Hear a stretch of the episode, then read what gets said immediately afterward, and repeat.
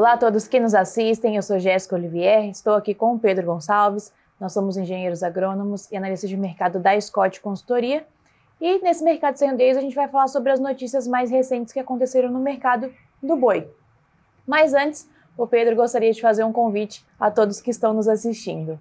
Exatamente, estou aqui para convidar todos vocês para o nosso evento que vai acontecer em abril, de 11 a 14 de abril, em Ribeirão Preto, no centro de eventos do Ribeirão Shopping, o nosso encontro né, de confinamento e recreadores da Scott Consultoria. Bom, esse evento já é bastante tradicional para a pecuária brasileira, ele sempre traz atualizações das principais tecnologias, do que tem acontecido no mercado do boi gordo.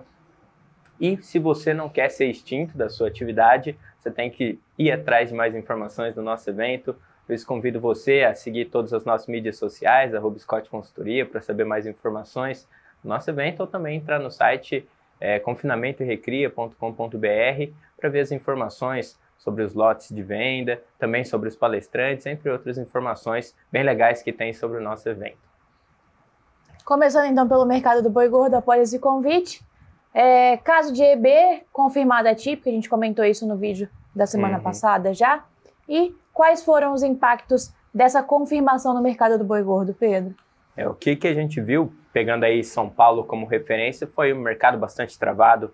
A gente já estava aí noticiando, acho que durante ao longo da semana, nos nossos informativos, no nosso site, mostrando aí que vem o mercado bastante parado, né? Sim. Todo mundo fora, não todo mundo, né, fora das compras. Aí todo mundo tentando atender o, o mercado interno, principalmente buscando vaca, né? É, que está sendo, né, o, o que está sendo mais ofertado para o nosso mercado. Uhum. Então o pessoal prefere vaca aí para ofertar no mercado interno, até porque para exportação, vaca acaba não entrando muito ali, o pessoal acaba preferindo boi.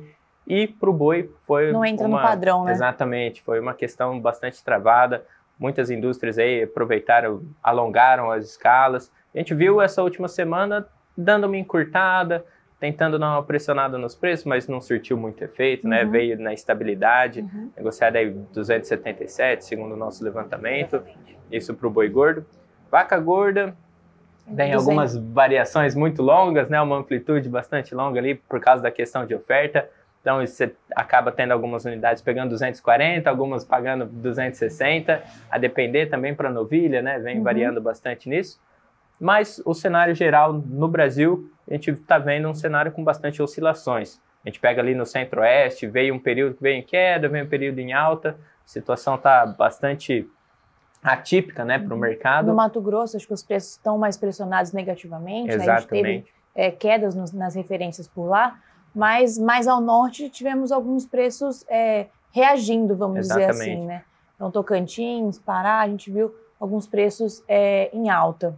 E aí, pegando dessas praças que tiveram alta, acho que mais significativo a gente está vendo para o Paraná, né? Uhum. Que próximo ali da, desse caso da típica, estava mais próximo negociado aos 260, hoje já vem em recuperação, mais próximo de 275, então um ganho bastante significativo para essas semanas para o Paraná. Uhum. E o Rio Grande do Sul, que também está passando por dificuldades em relação ao clima, né? Santa uhum. Catarina ali também, principalmente o oeste do, do, Rio Grande do Sul, que vem aquela questão da seca, Sim. só que impactando mais para a agricultura do, do que, que para a pecuária. pecuária. Uhum. A gente vê ali uma questão de pastagem sendo bastante impactada, mas o principal ali é a soja, o milho, ah, nessa primeira safra, essa uhum. safra de verão, bastante impactados ali para o sul, né? E a gente deve ver esse cenário dar uma mudada, a gente está entrando num período de neutralidade quanto aos eventos climáticos, então a gente está saindo de um período de laninha, vai entrar agora na neutralidade e em seguir um período de El Niño. Então as chuvas ao sul do país devem voltar ao que era antes, devem sair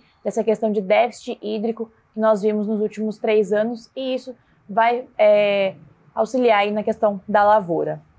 Exatamente. O que a gente vê, né, pegando aí das, das lavouras, enquanto o Rio Grande do Sul está com dificuldades por causa da seca, a gente vê algumas regiões no Paraná com excesso de chuva, até atrapalhando uhum. ali a uhum. colheita. Então, Mato situação para o sul, é, sul e centro-oeste ali do, do país tem essa diferença que está até uhum. bastante gritante, né, quando a gente pega essa referência. Certinho. E nem só de notícia ruim vive a exportação, não é mesmo, Exatamente. Pedro? Apesar de a gente estar tá, é, passando por essa fase, vamos dizer assim, difícil, devido ao caso de EB e ao alto embargo é, para a China, nós tivemos uma notícia boa: o México vai começar a comprar carne brasileira, não é isso? Exatamente. ah, o México buscando aí, né, novas fontes, né, para sua proteína animal, acabou encontrando no Brasil, nós já somos os maiores exportadores, né, de uhum. carne bovina do mundo, e o México veio até a gente aí buscando mais essa negociação. Então é mais um parceiro comercial para esse começo de ano, né? Começou Exatamente. aí com Indonésia. a Indonésia, né?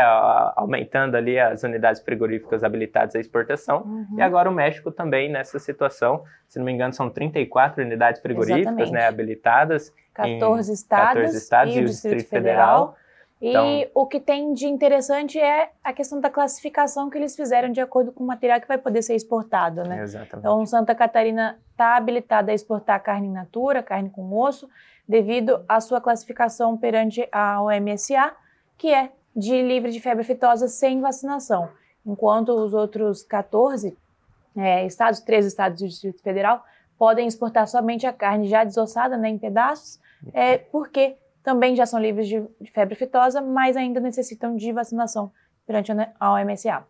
Exatamente. E aí, seguindo do nosso plano né, de erradicação aí da febre aftosa, possivelmente no futuro mais estados estão, vão estar habilitados Sim, nisso, né? Exatamente. Serão livres de febre aftosa e sem vacinação sem também, né? necessidade né? de vacinação, exatamente, com, segundo os planos aí do, do PINEFA, né? Exato. Bom, Pedro, acredito que era isso que a gente tinha para trazer hoje. Para o mercado, foi tudo isso que aconteceu nesses curto intervalo de tempo, né? Exatamente.